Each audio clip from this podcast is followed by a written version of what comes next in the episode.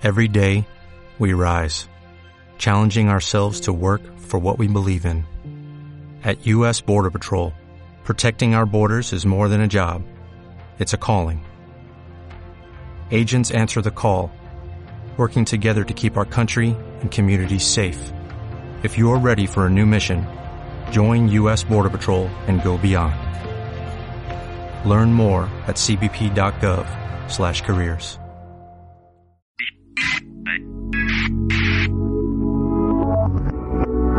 Bienvenidos a este nuevo repaso semanal de los posts más leídos y comentados de tu blog favorito sobre software e internet, Genbeta. Y comenzamos hablando de BitTorrent y su idea de probar paywalls y crowdfunding en sus bundles.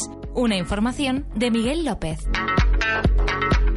Si hacéis algo de memoria, nos cuenta el autor, recordaréis los bundles de BitTorrent, de los que os hablamos en mayo del año pasado, y con los que cualquier persona o distribuidora podía ofrecer su contenido estableciendo barreras personalizables. Ahora la compañía quiere aprovechar este formato para implementar paywalls combinados con crowdfunding. De esta forma, será la misma BitTorrent la que ofrecerá a los artistas un modo de vender contenido. Este se lanza en este formato por las redes P2P y el paywall garantiza beneficios. Un ejemplo es el de la serie Children of the Machine, cuyo piloto se podrá descargar a través de BitTorrent con la posibilidad de adquirir toda la temporada por 9,95 dólares directamente desde esa misma descarga. Eso sí, solo si se consiguen 250.000 pagos. Como veis, es un crowdfunding integrado directamente en el producto. Mientras que en Kickstarter la oferta te tiene que entrar a priori, aquí ya puedes saborear una muestra que sirve como motivación extra para que participes en la financiación. La ventaja, millones de personas utilizan las redes P2P. El inconveniente, a la industria no suele gustarle nada que lleve la etiqueta BitTorrent, aunque sea completamente legal. Habrá que ver cómo termina la prueba, pero de momento los responsables de Children of the Machine tienen confianza en que conseguirán financiarse. Seguimos con un post de María González que nos habla de Newseum. En la actualidad existen diversos servicios que ofrecen una galería con las portadas de los periódicos del día. Pensemos en kiosco.net o Cover Times, del que os hablamos hace algún tiempo. Lo que propone Newseum es otra alternativa a considerar. Este museo estadounidense ofrece en su versión web una recopilación de portadas de todo el mundo categorizadas por países o quizás lo más importante, representadas con puntitos en un mapa en función de su localidad de origen.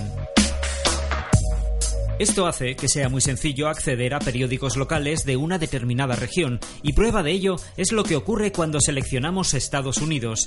En otras partes del mundo, eso sí, tienen mucho trabajo por delante, ya que la oferta internacional es más bien escasa. Para solucionarlo, invitan a cualquier periódico a enviar sus portadas y ser añadido a la lista. Otra de las funcionalidades más interesantes es la posibilidad de navegar por los archivos para echar un vistazo a las portadas de un determinado día en sus archivos. Por ejemplo, podemos ver las portadas que los principales diarios publicaron el día 12 de septiembre de 2001, horas después de los atentados de Nueva York, o por ejemplo, lo que se publicó tras el atentado 11M en Madrid, una hemeroteca muy sencilla de utilizar a la que la única pega que le veo es la falta de ejemplares internacionales. En el siguiente post, Miguel López nos comenta que tal y como los dispositivos móviles están acaparando nuestro tráfico web, es muy raro ver cómo alguien se anima a crear otro navegador de escritorio para intentar hacerse un hueco entre los gigantes acomodados. Es el caso de Bridge, un navegador web cuya interfaz está creada enteramente en JavaScript y HTML5. La estructura de Bridge se compone de tres capas, una base hecha con Node.js, una API de Chromium de la que se aprovechan características como dividir las pestañas con un proceso propio para cada una de ellas. Y finalmente, una interfaz hecha con JavaScript, HTML5 y CSS. Cada componente de la interfaz, como por ejemplo la gestión de pestañas, es en realidad un módulo separado que se descarga nada más abrir el navegador por primera vez. Todo se ha hecho en GitHub y por lo tanto el código es completamente abierto. Y por lo que he podido probar, Bridge ya tiene puntos interesantes incluso estando en fase alfa. La interfaz es muy discreta. Las pestañas van cambiando de posición según las estemos usando y una línea de color recogido automáticamente de cada web les da un toque distintivo a cada una. Webs de alta carga de JavaScript como Gmail van con buena rapidez, pero he tenido que recargar GenBeta varias veces hasta conseguir que la web se abra. Lo que me temo es que de momento, y aunque la instalación en general sea sencilla, hay muchas cosas especialmente dirigidas a desarrolladores y no al usuario final. Hay muchos pasos en los que se explica la descarga con los módulos individuales donde alguien sin mucha experiencia puede no entenderlo. Aún así, es un experimento interesante para echar una ojeada, tanto ahora como en el futuro, si sus creadores siguen trabajando en él. Es compatible con Windows, Linux y OS X. Miguel López nos habla de Yahoo, quien acaba de adquirir Ray para acelerar su estrategia de vídeo. ¿Qué necesitas para tener una plataforma de vídeo online con éxito y que pueda competir con moles de la talla de YouTube? Lo primero, famosos que atraigan a los propios usuarios. Y lo segundo, una buena plataforma para emitir. De lo primero, Yahoo ya se ha estado encargando y ahora parece que la compañía sigue sus planes adquiriendo Ray. El vicepresidente de Ingeniería de Yahoo anuncia la compra siendo bastante sincero en el motivo. El compromiso para construir una infraestructura de vídeo que entregue la experiencia definitiva a nuestros usuarios. Esto siempre puede ser una mejora simple de los vídeos que Yahoo ya ofrece, pero hay pistas que nos sugieren que la compañía plantea algo más. Esos intentos de fichar a YouTube o por ejemplo la adquisición de los derechos para emitir una sexta temporada de Community nos dice que Yahoo puede estar detrás de un servicio mucho más ambicioso. Personalmente creo que YouTube es un rival muy difícil para competir con él y por lo tanto soy más bien pesimista en cuanto a esto, pero un poco de competencia en el mundo del vídeo online no estaría nada mal. De momento, ya se confirma que casi todos los empleados de Ray B pasarán a trabajar en el centro de investigación y desarrollo que Yahoo tiene en Tel Aviv para exprimir la tecnología de emisión de vídeo, especializado en dispositivos móviles.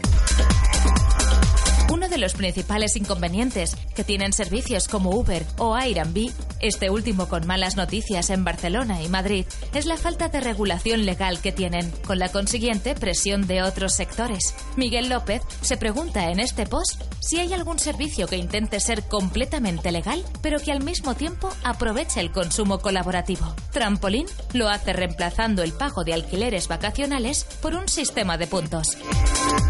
Es muy fácil de explicar si tomamos por base a Airbnb, pero eliminas los pagos. Empiezas ofreciendo tu casa o habitación a cambio de puntos, que acumulas hasta que finalmente puedes emplearlos en alojarte tú en la casa o habitación de otra persona. Así no hay pago económico y se ahorran tasas. Y Trampolín se limita a ser una comunidad de aficionados a los viajes y escapadas que quieren ahorrarse el coste de los hoteles. El sistema de puntos permite que los usuarios establezcan un precio dependiendo de lo que ofrezcan como alojamiento. Y el motivador aquí pasa de ganar dinero empleable en otras cosas a poder tener alojamiento gratuito a cambio de ofrecer el tuyo. El registro es gratuito y se puede hacer con Gmail, Facebook, Hotmail, Yahoo o con una dirección de correo genérica. Aún hay poca oferta. He contado 10 o 15 alojamientos en Cataluña, pero si la idea no se encuentra obstáculos legales, puede ser interesante. Continuamos con un post de María González. Uno se esperaría que siendo Amazon uno de los proveedores de almacenamiento en la nube más potentes del mundo, hubiese sido de los primeros en ofrecer una aplicación de almacenamiento con sincronización entre distintos dispositivos a lo Dropbox, que curiosamente utiliza la infraestructura de Amazon. Sin embargo, no fue así. Ahora Amazon quiere recuperar el tiempo perdido con Zócalo, servicio de almacenamiento orientado a empresas que permite trabajar con versiones y dejar comentarios en documentos. Por 5 dólares al mes, cada usuario conseguirá 200 gigas de almacenamiento. Se podrán dejar comentarios en documentos generados con Microsoft Office o Google Docs sin necesidad de utilizar ninguna de estas suites ofimáticas, mostrándose de manera muy sencilla quién ha editado qué y cuándo. De hecho, si necesitas que alguien te dé su opinión sobre un archivo, puedes solicitárselo y establecer una fecha límite. De momento, hay aplicaciones para Android e iOS con el objetivo puesto en las tablets. Los usuarios pueden dejar feedback, documentos offline y los cambios se guardarán cuando se conecten a Internet.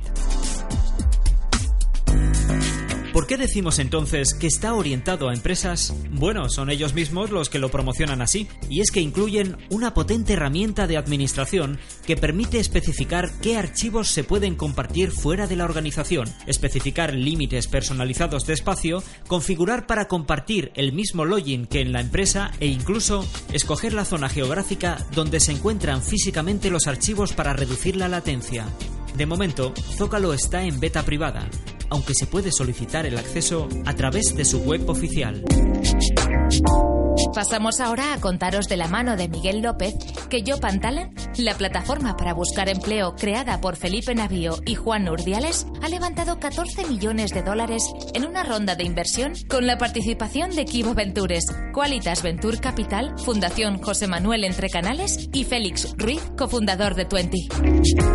Tras una inversión de 3,3 millones el año pasado, este nuevo empujón ayudará a este servicio a seguir ampliando miras. Los objetivos de Job Talent, ahora que ha recibido esa inversión, según sus responsables, es la de expandirse por Europa, Estados Unidos y América Latina, al mismo tiempo en que se crean nuevos productos relacionados con la búsqueda de empleo. Para el cofundador Juan Urdiales, la clave de Job Talent es que el empleo es el que busca al usuario y no al revés.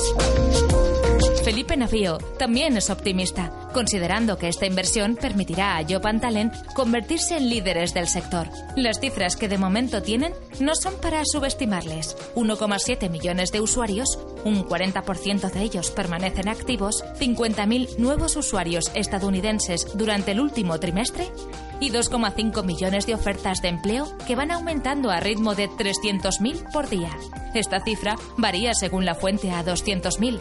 Hay unas 2.000 empresas utilizando Job Talent directamente. Lo que más se valora, además de su cantidad de usuarios, es el algoritmo que utiliza para encontrar a los candidatos más adecuados para una oferta de trabajo consigue un 60% de coincidencias de personas plenamente adecuadas y en algunos sectores consigue un 75% de precisión. Y como no, la comodidad de sus aplicaciones móviles también es un atractivo. Estaremos atentos a las próximas novedades de Job Talent, no sin antes dar la enhorabuena a todos los implicados. Terminamos con un post de Miguel López. Hay muchos gestores de tareas y servicios que nos ayudan con nuestra productividad, pero al final lo que cuenta es nuestra fuerza de voluntad. Y hay quien tiene muchos problemas de distracciones y no pueden evitar procrastinar, con lo que necesita centrarse en solo una cosa sin caer en otras tentaciones. Now Duties es una pequeña web que nos ayuda a conseguirlo.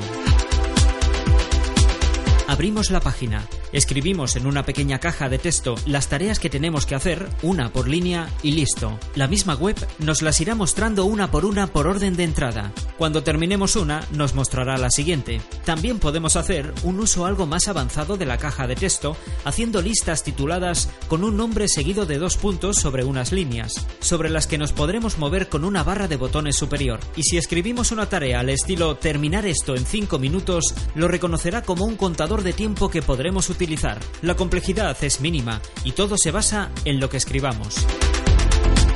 Puede parecer demasiado simple, pero es precisamente lo que necesitan los más propensos a distraerse. Un sitio donde solo aparezca una tarea por hacer y que no cambie hasta que la hayamos completado. Now es gratuito y por su simplicidad también puede usarse desde terminales móviles. Con esta información despedimos este repaso semanal por hoy. Volvemos en siete días con las noticias más leídas y comentadas sobre software e Internet de vuestro blog favorito GenBeta. Puedes suscribirte a este podcast en ivox.com.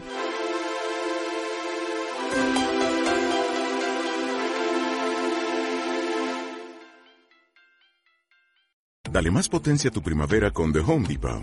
Obtén una potencia similar a la de la gasolina para podar, recortar y soplar con el sistema OnePlus de 18 voltios de Ryobi desde solo 89 dólares. Potencia para podar un tercio de un acre con una carga. Potencia para recortar el césped que dura hasta dos horas. Y fuerza de soplado de 110 millas por hora. Todo con una batería intercambiable. Llévate el sistema inalámbrico OnePlus de 18 voltios de Ryobi. Solo en The Home Depot. Haces más. Logras más.